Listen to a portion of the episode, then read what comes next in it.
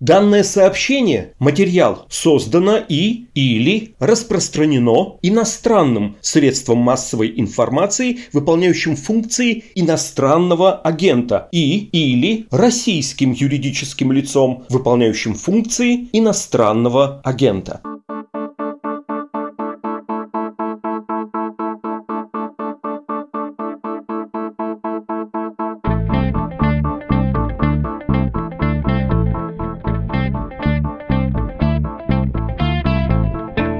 Здравствуйте, это подкаст «Что случилось?» о новостях, которые долго остаются важными. Мое имя Владислав Горин. Много сейчас разговоров о прошедшем голосовании.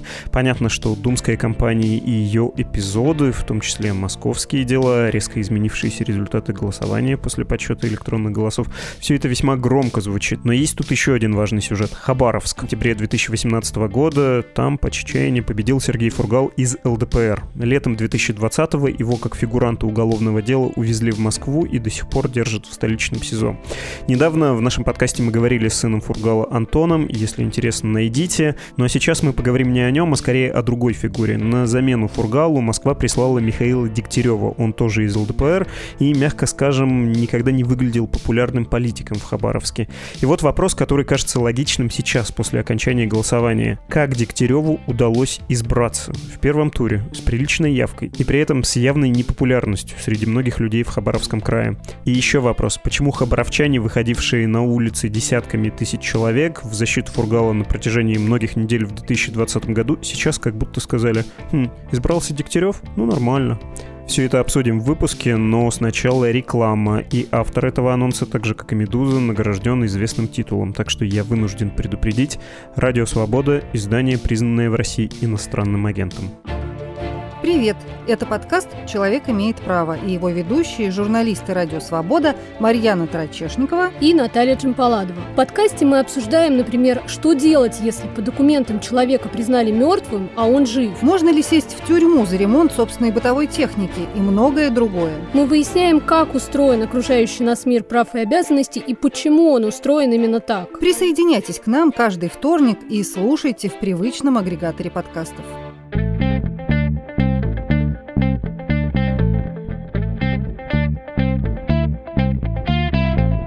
О Хабаровске и о Михаиле Дегтяреве поговорим с Сергеем Мингазовым, журналистом из Хабаровска. Здравствуйте, Сергей.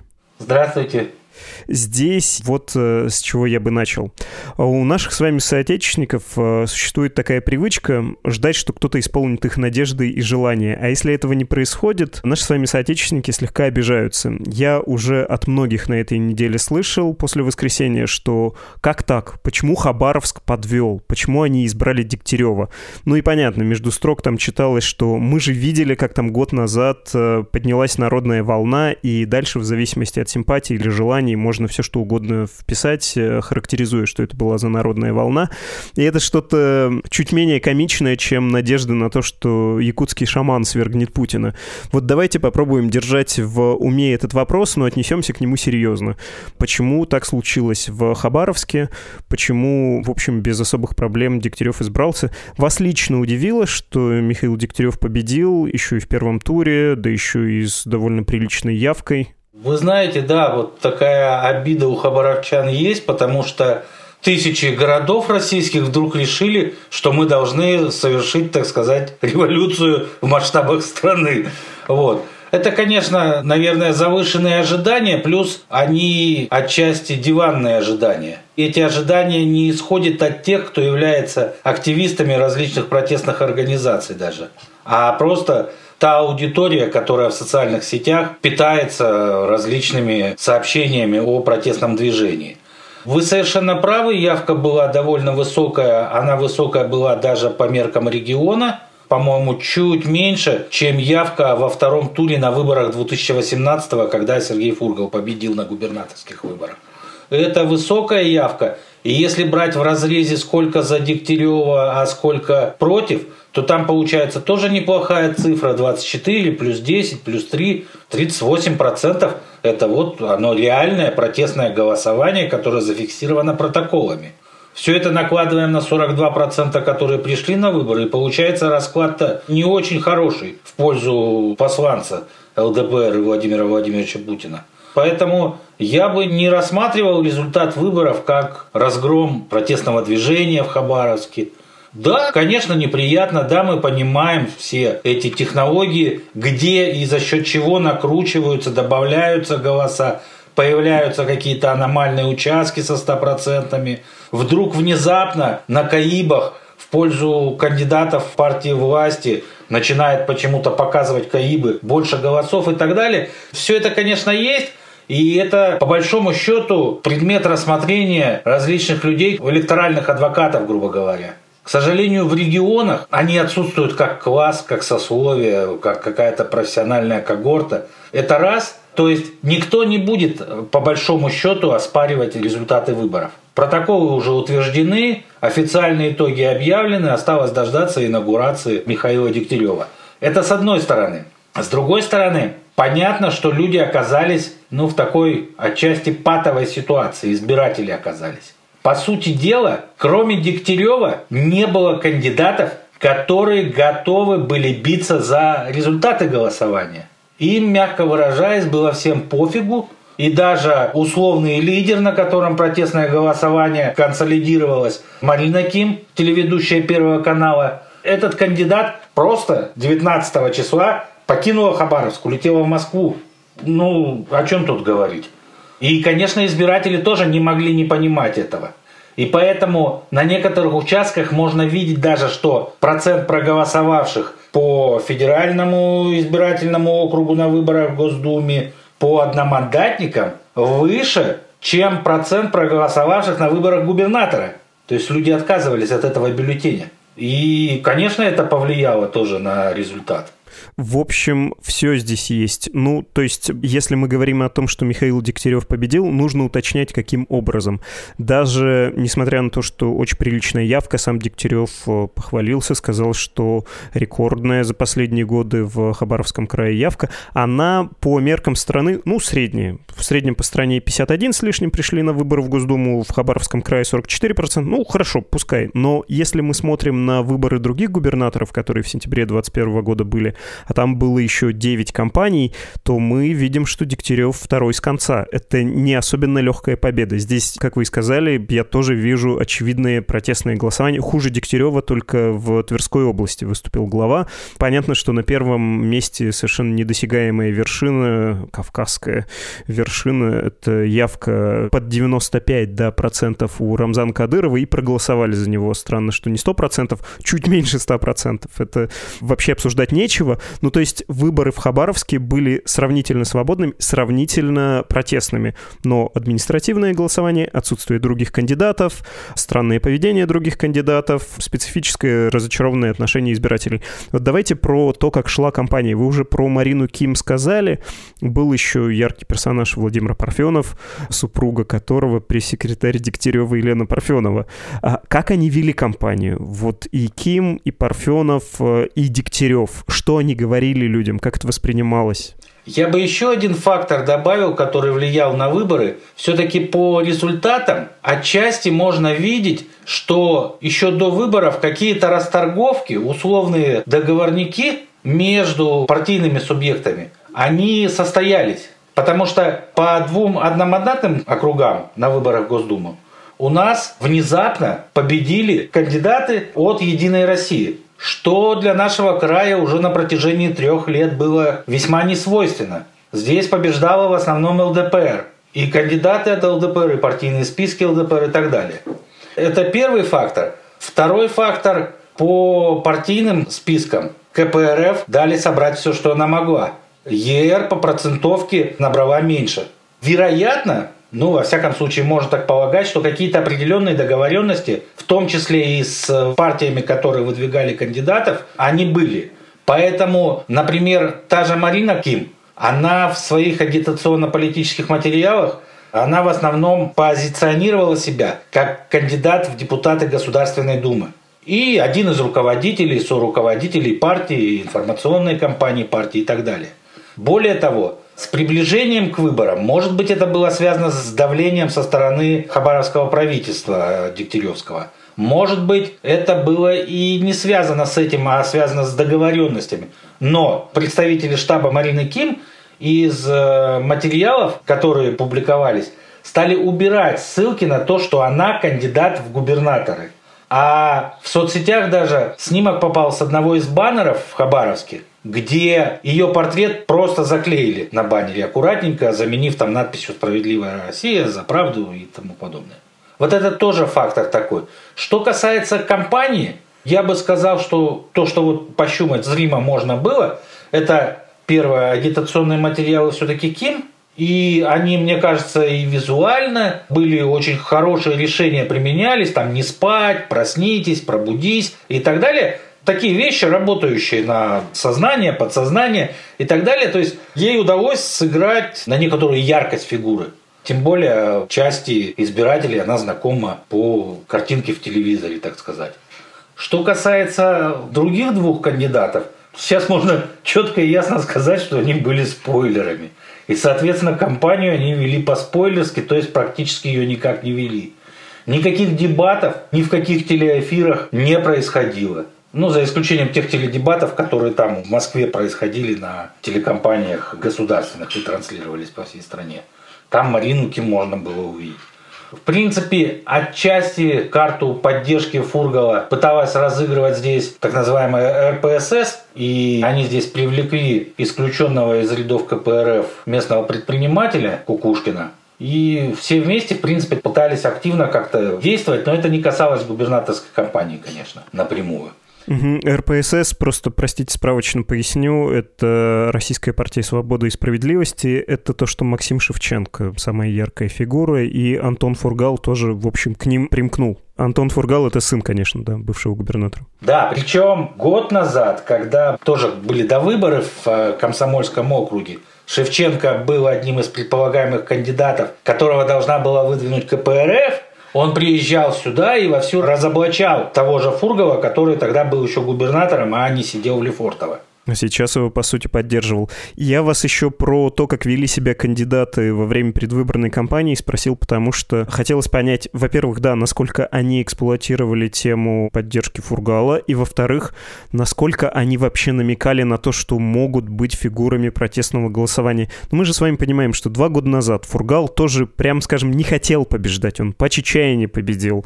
Он заявление делал между первым и вторым туром, готов пойти работать к губернатору губернатору не к себе, да, а вот э, к своему сопернику будем э, работать вместе на благо Хабаровского края. И неофициально ходил до первого тура, предупреждал, я могу победить, сделайте что-то. Он не хотел побеждать, но народ так решил. В этот раз почему народ не решил и давали ли намеки кандидаты на то, что народ снова может показать вот такую козу Москве или кому там вообще всем этим власти? Нет, в том-то и беда, что кандидаты вообще не заявляли претензий на губернаторское кресло. Не открыто, не скрыто. Отличие тех выборов было, что вот как раз между первым и вторым туром произошел тот момент, когда Сергей Иванович взял и уперся. Передавили, может быть, или что-то, но он взял, уперся и победил. А сейчас не было такого человека, который бы уперся и который бы даже при таких результатах как-то бы продолжил. В том-то и беда. Еще одна грань протестного голосования, того, что мы видим по цифрам. Вы сказали, что за губернатора там 30 с лишним процентов не проголосовали за нынешнего, за Дегтярева. И это тоже можно считать протестным голосованием, что многие не хотели участвовать в выборах губернатора, брали другие бюллетени, а эти портили. Есть цифры по ЛДПР, которая стала партией власти, побеждала. При Фургале это был просто, в общем, невероятный рассвет. А сейчас мы видим, что по единому избирательному округу на выборах в Госдуму, ну то есть по спискам у КПРФ 26 с лишним процентов, второе место Единая Россия, на третьем ЛДПР 16 процентов, у Единой России, кстати, 24 процента. Ну то есть было же еще разочарование, видимо, в ЛДПР, да, что они сдали Фургала, что они прислали этого, и так еще выразился протест, или я ошибаюсь? Нет, вы не ошибаетесь. В репутационном плане, и это, в принципе, Жириновский уже признал, присылка Дегтярева в регион, она очень сильно ударила по партии. И то, как его здесь встречали, и вообще то, как они построили или отстроились от ситуации с арестом Фургала. Да, естественно, они по количеству мандатов, по-моему, сейчас в нынешнем восьмом созыве Госдумы получают меньше мандатов, чем «Справедливая Россия». Ну, это же огромная потеря. Были третьей по величине партии и могли соперничать с коммунистами в качестве системной оппозиции. А сейчас они ниже справедливой России, которую никто не воспринимал претендентом на третью позицию. Конечно, это ударило. Посмотрите, какая эклектика у избирателя в масштабах Хабаровского края. Тут немножко нужно отличать Хабаровск, Хабаровский край, потому что общий настрой немножко разнится у районов и у административного центра. Но по партийным спискам большинство за КПРФ, по одномандатным округам большинство за Единую Россию, на губернаторских выборах большинство опять же за ЛДПР Дегтярева. Ну что-то как-то не бьется друг с другом это. Ну, не настолько безграмотен избиратель. Да, поддержать кандидата от ЛДПР как губернатора, но не проголосовать как за партию, да, это, безусловно, аномалия. Да, и плюс еще, например, у нас были до выборы на одном из участков в пригороде Хабаровска, скажем так, в Краевую Думу.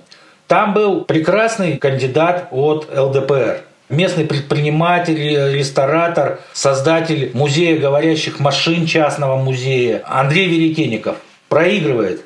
Первое место у кандидата от КПРФ Светлана Изотова, по-моему. Опять непонятно. Почему так, если до этого предыдущие выборы буквально прям скопом голосовали, а ЛДПР ходила по лидерам общественного мнения – и просила их включиться в список в качестве кандидатов. Поэтому у нас половина Думы были краевой металлурги, связанные либо со сбором лома, либо с э, электроплавильным производством в Комсомольске на Амуре, так называемый завод Амурметалл Амурсталь, который у семьи Фургала отжали в результате. Вот так, и эта вот эклектика, она тоже не бьется. Она тоже вызывает вопросы, а как так может быть? Для ясности, вы как отвечаете на этот вопрос? Это скорее аномалия подсчета и проведения процедуры голосования, или это аномалия избирательная, когда избиратель решил продемонстрировать, что он партии больше не верит? Вы так с Фургалом, ну тогда не получите мой голос. Я думаю, что в одних случаях мы имеем дело с избирательным применением административного ресурса, то есть не на все выборные кампании, а вот на эту и на эту. А в других случаях мы как раз имеем дело с честным голосованием. Там, где ниже уровень, там честнее. Чуть повыше уже договорники и прочее. Причем это ведь традиция договорников в Хабаровском крае именно по одномандатным округам. Она, собственно, и сделала Фургала губернатором. В свое время, когда были выборы предыдущие, Единая Россия просто с ЛДПР договорились, что они по так называемому комсомольскому избирательному округу куда входит пол Хабаровска и весь Комсомольск, Комсомольский район и далее там, договорились, что они не выставляют кандидата. И не выставили кандидата, в результате победил тот кандидат, который уже имел опыт парламентской кампании и так далее и тому подобное. Так что тут натоптанная тропа. Я думаю, это все тоже сыграло. Не покидает, повторюсь, меня образ Михаила Дегтярева. Его дебют был крайне неудачным. Когда он приехал, нельзя было вести себя хуже, чем вел себя он с людьми. То, как он разговаривал, то, что он говорил, это было крайне некрасиво и нехорошо. Если бы он молчал, это было бы и то в более выгодной позиции. При этом, я так понимаю, что за последний год он несколько избавился от образа банного мальчика или что там обидного про него говорили у вас, там, присланного присланного из Москвы казачка или дурачка, и показал себя немножко хозяином. По его цифрам все равно заметно, что есть лояльный избиратель, который голосует за власть и который Дегтярева властью призвал. Было ли что-то такое, или опять же это мои фантазии, и ничего подобного не было, скорее это нарисовано, чем есть в действительности? С одной стороны, с точки зрения политической тактики, стратегии, они избрали, в принципе, хороший путь, которые, в принципе, до этого использовал в своей работе Фургал. Они стали работать с районами, с муниципальными районами. Они стали туда регулярно ездить, ну, во всяком случае, делать вид, что он разговаривает с народом, что его интересы территории, что он хочет развивать не только Хабаровск и Комсомольск, но и все вот эти вот районы, там, чтобы что-то начало развиваться, шевелиться, модернизироваться и так далее. Шаг нормальный, и именно поэтому мы в некоторых районах видим, что за Дегтярева достаточно большой процент голосует, а в некоторых из них одновременно с этим побеждают предыдущие главы районов, и тут один административный ресурс соединяется с другим, и оба административных ресурса заинтересованы в победе Дегтярева, чтобы сохранить свои места.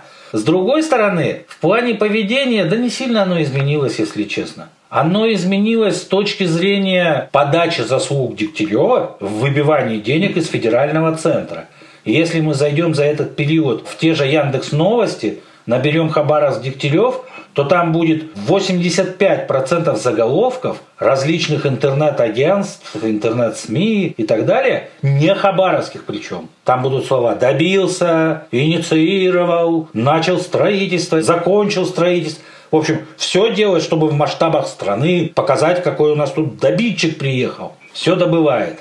А в местных СМИ, особенно в СМИ о государственных, ведь был полный запрет на упоминание каких-либо протестов. И официально власти, ни хабаровские, ни краевые, этот феномен вообще не признают. Вот весь мир признал, на первых полосах западной прессы англоязычной мы побывали, а у нас музей истории Хабаровска есть. И двое профессиональных фотографов хабаровских, которые снимали протест, сделали совершенно шикарный фотоальбом с фотографиями с протестных акций, которые были прошлым летом и осенью. И предложили подарить, ну, музей истории Хабаровска же, а это же историческое событие все равно. Отказались.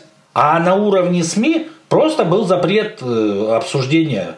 Если это и обсуждалось, то в том плане, что вот они ходят тут, ходят и мешают нам вести бизнес и так далее и тому подобное. А потом, когда уже поняли, что не только мешают, но надо их еще и наказывать, ну и пошли волны каруселей, когда людей берут, закидывают по административному аресту в спецприемник за то, что вышли на проезжую часть. Все. Это там 201 часть, третья или какая там четвертая. Это арестная статья административная.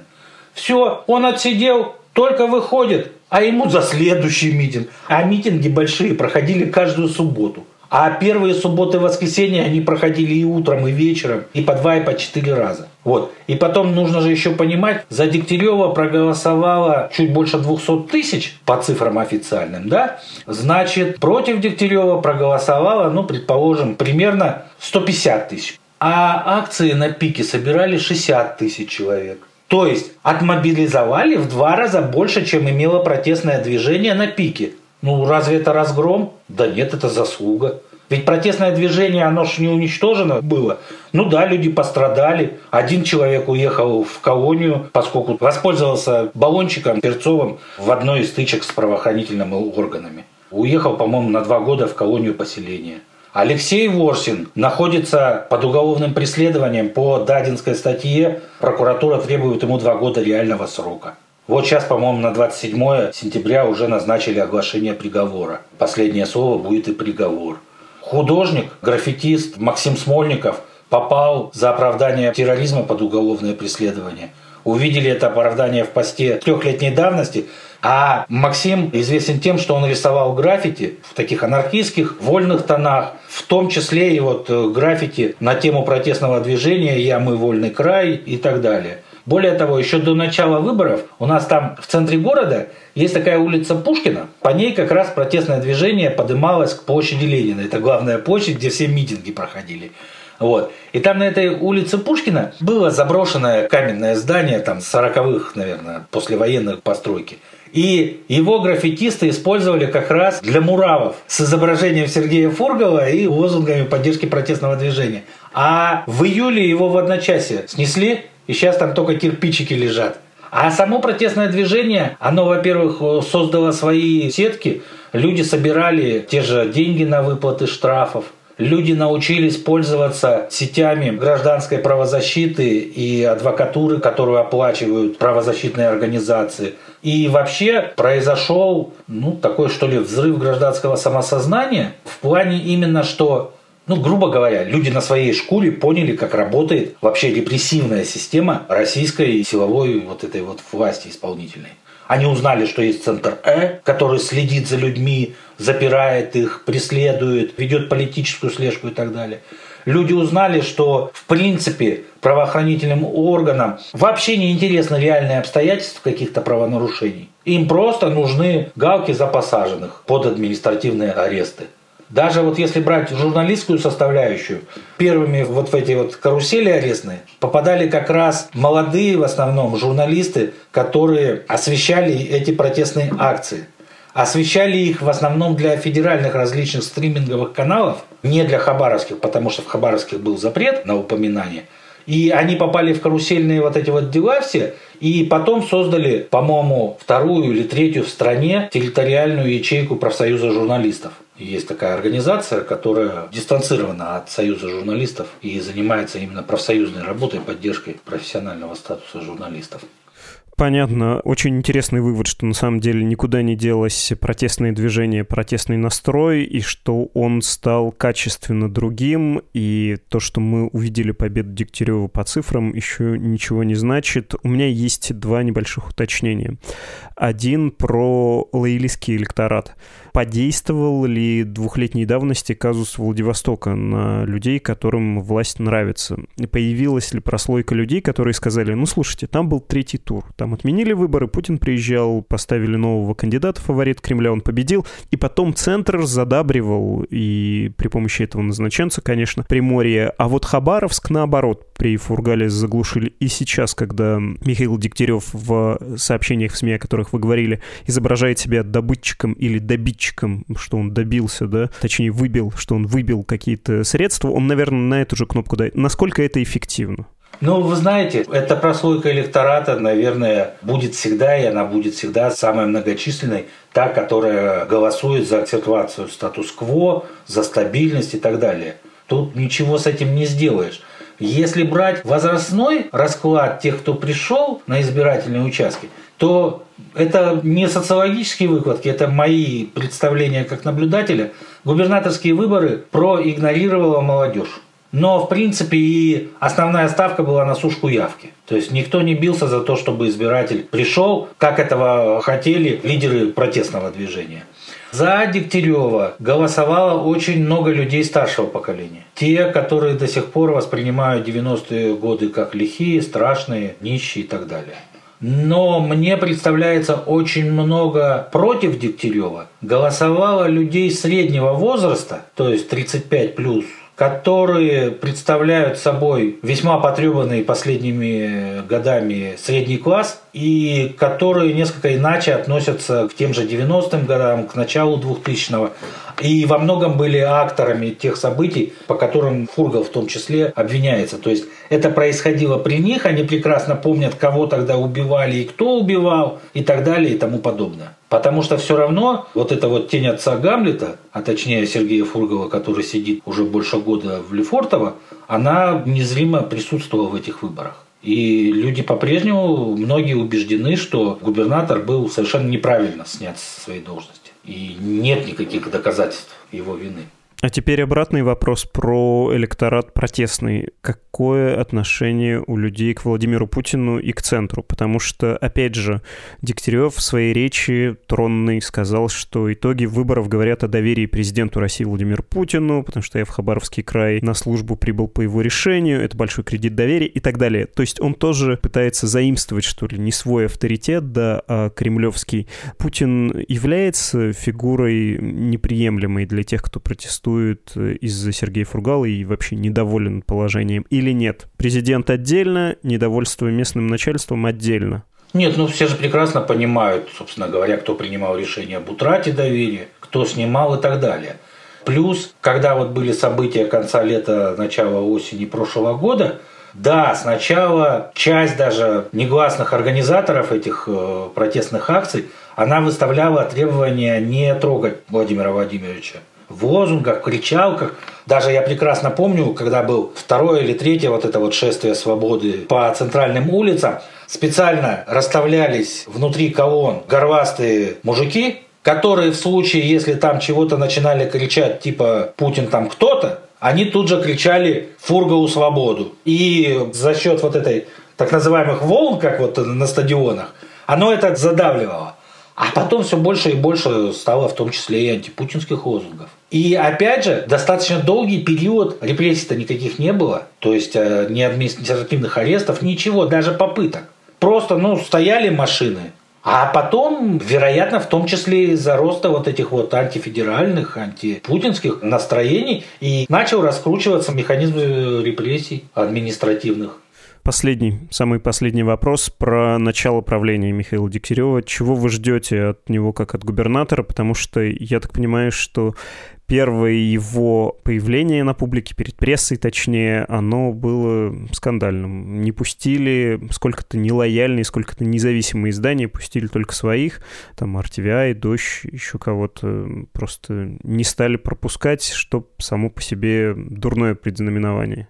Я боюсь, что в ближайшие четыре года Хабаровскому краю придется жить с губернатором в полосе отчуждения. Потому что ну, никуда не делись эти настроения, и в саму выборную кампанию он сделал ряд шагов, которые образованную публику, например, не то чтобы смутили, а просто вызвали отвращение, негодование и прочее. Например, опубликовал собственное обращение к первоклассникам в местной хрестоматии по дальневосточной литературе, литературе авторов с Дальнего Востока, как русских авторов, так и авторов коренных народов Преамурья. Писателей, поэтов есть такое у нас издание – впервые ни у одного из предыдущих наших губернаторов Ивановичей, то есть у нас был вот Виктор Иванович Ишаев, Вячеслав Иванович Спорт, потом Сергей Иванович Фургал. Вот три Ивановича были, себе такого не позволяли. Вот Михаил появился, опубликовался, а это немалые деньги, там, по-моему, 7 тысяч или даже больше тиража выпустили именно с портретами. И во все школы завезли. И вот такой вот агитации, ее тоже было много. А вот этот лозунг – но он, конечно, типовой для всех этих товарищей, которые выдвигаются в исполнительную власть. Дела важнее слов. Вот эти дела важнее слов появились практически сразу, как приехал Дегтярев. Только сначала они были просто на фоне, значит, ну, у нас цвета флага регионального, это голубой, зеленый, белый. Вот на фоне этой цветовой гаммы были вот дела важнее слов, иногда там медики были, так как ковид, надо же консолидироваться, так сказать, хорошая тема, вволакивает. Молодежь, еще кто-то. А потом внезапно с наступлением предвыборного цикла на тех же баннерах появилось изображение нашего вриога. И вот этот как бы ну, как в том анекдоте, ложечки-то нашлись, а осадок-то остался. И вот этот осадок, он остался, и он будет преследовать нового, так сказать, законно избранного губернатора все эти четыре года. А тут и Жириновский уже сказал, что не надо было тебя сюда посылать, по сути, выдав черную метку на второй срок, мне так кажется. Да, понятно. Спасибо огромное. И не могу по-детски не повеселиться, что действительно были три Ивановича, а приехал Владимирович. Ну, от кого? От кого? От Владимира, видать. Спасибо вам большое за этот разговор. Причем от двух Владимиров сразу. Мы говорили с Сергеем Мингазовым, журналистом из Хабаровска.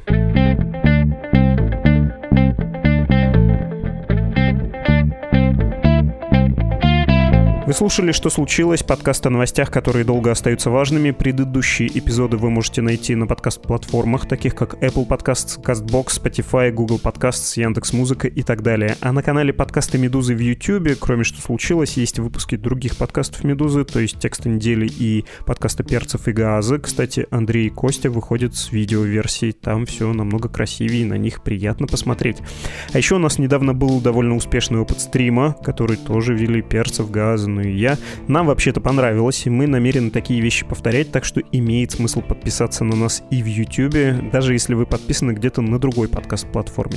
«Медуза» по-прежнему собирает пожертвования, регулярные и разовые, на них редакция живет с весны 2021 года после обретения статуса иноагента. Сделать свой вклад вы можете по инструкции со странички support.meduza.io. Личные письма присылайте на почту подкаст собакамедуза.io. Вчера у нас был довольно личный, откровенный выпуск про Пермский университет, и спасибо, что вы написали о своих впечатлениях. Лично мне это очень дорого, я ответил на некоторые из писем. Ну что, прощаемся, до завтра. thank you